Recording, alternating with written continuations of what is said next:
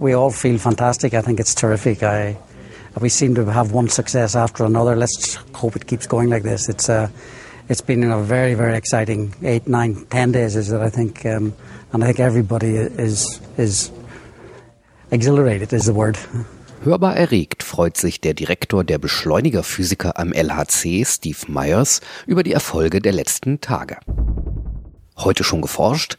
Hier ist Folge 39 des Podcasts von Welt der Physik. Mein Name ist Jens Kube. Wir berichteten in der vorigen Folge darüber, dass am 16. November die brillanteste Röntgenquelle der Welt Petra 3 eingeweiht wurde. Petra 3 basiert auf der Nutzung der sogenannten Synchrotronstrahlung des Speicherrings Petra. Nur vier Tage später, am 20. November, ist der größte Teilchenbeschleuniger der Welt, der LHC, wieder in Betrieb gegangen. Nach einem ersten Start im September 2008 war der LHC wegen eines technischen Defekts über ein Jahr lang repariert und neu justiert worden. Doch nun scheint alles wie am Schnürchen zu laufen. Am 20.11. Start des LHC, wobei auf Anhieb gelang, die Teilchenpakete zu kontrollieren, also beliebig lange im Kreis zu führen. Schon drei Tage später, am 23. November, erste Teilchenkollisionen. Schließlich am 30. November Einstellung des bisherigen Weltrekords für Teilchenenergie. Mit 1,18 TeV, das sind 1,18 Milliarden Elektronenvolt, löste der LHC den bisher leistungsfähigsten Teilchenbeschleuniger ab. Der vorige Rekordhalter, das Tevatron nahe Chicago in den USA, hat einen Durchmesser von 6 Kilometern und erreicht knapp 1 TeV Beschleunigungsenergie. Am Tevatron wurde das sechste Quark, das Top Quark, nachgewiesen.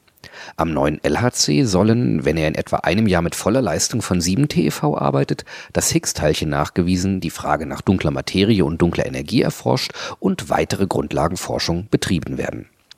Der LHC besteht aus einem 27 Kilometer langen Tunnel, in dem Protonen und später auch Bleikerne bei extrem hohen Energien miteinander zur Kollision gebracht werden. An vier riesigen Detektoren werden die Bruchstücke dieser Kollisionen genau vermessen und daraus die physikalischen Schlussfolgerungen gezogen.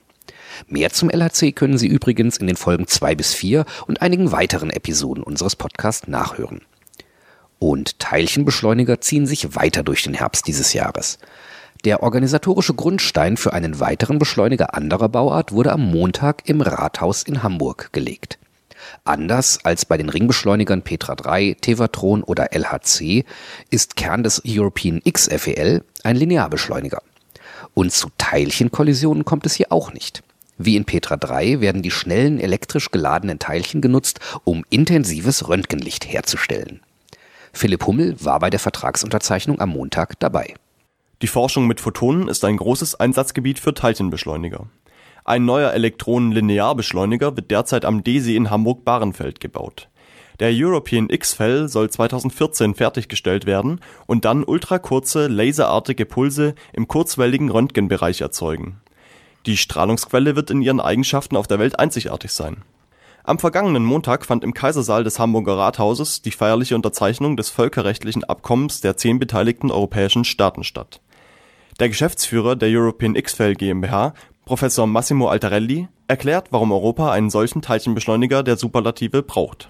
In Europa ist äh, eine Bevölkerung von mehreren hundert Millionen äh, Leute, viele davon sind hoch ausgebildete Wissenschaftler. Die Forschung ist sehr wichtig für Europa, für unsere Wirtschaft, für unsere Stelle in der Welt. Und deswegen es ist es ganz vernünftig, dass man versucht, in Europa die beste wissenschaftliche Einrichtungen zu haben und nicht unbedingt nach Amerika oder nach Japan reisen, um Experimente zu machen.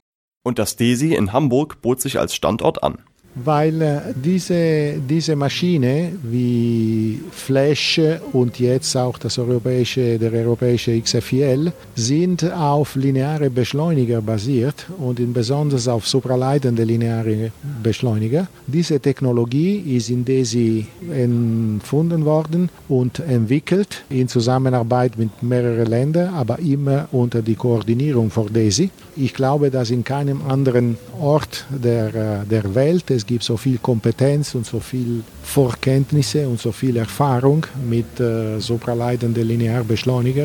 Und Altarelli blickt gespannt auf die Experimente, die in Zukunft am europäischen freie Elektronenlaser durchführbar sein werden.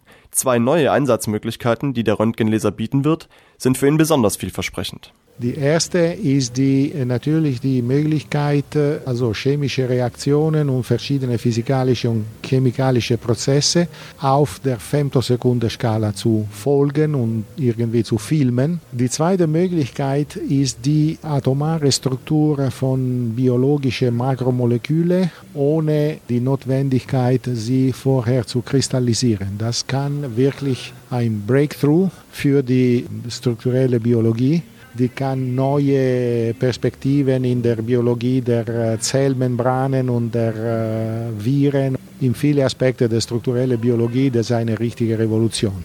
Mehr zu Teilchenbeschleunigern und zu alternativen Methoden zur Teilchenbeschleunigung, die in Zukunft die gigantischen Tunnelanlagen überflüssig machen könnten, gibt es in der übernächsten Folge unseres Podcasts. In der nächsten Folge schon werden wir uns mit der Weltklimakonferenz in Kopenhagen beschäftigen, die am kommenden Montag beginnt.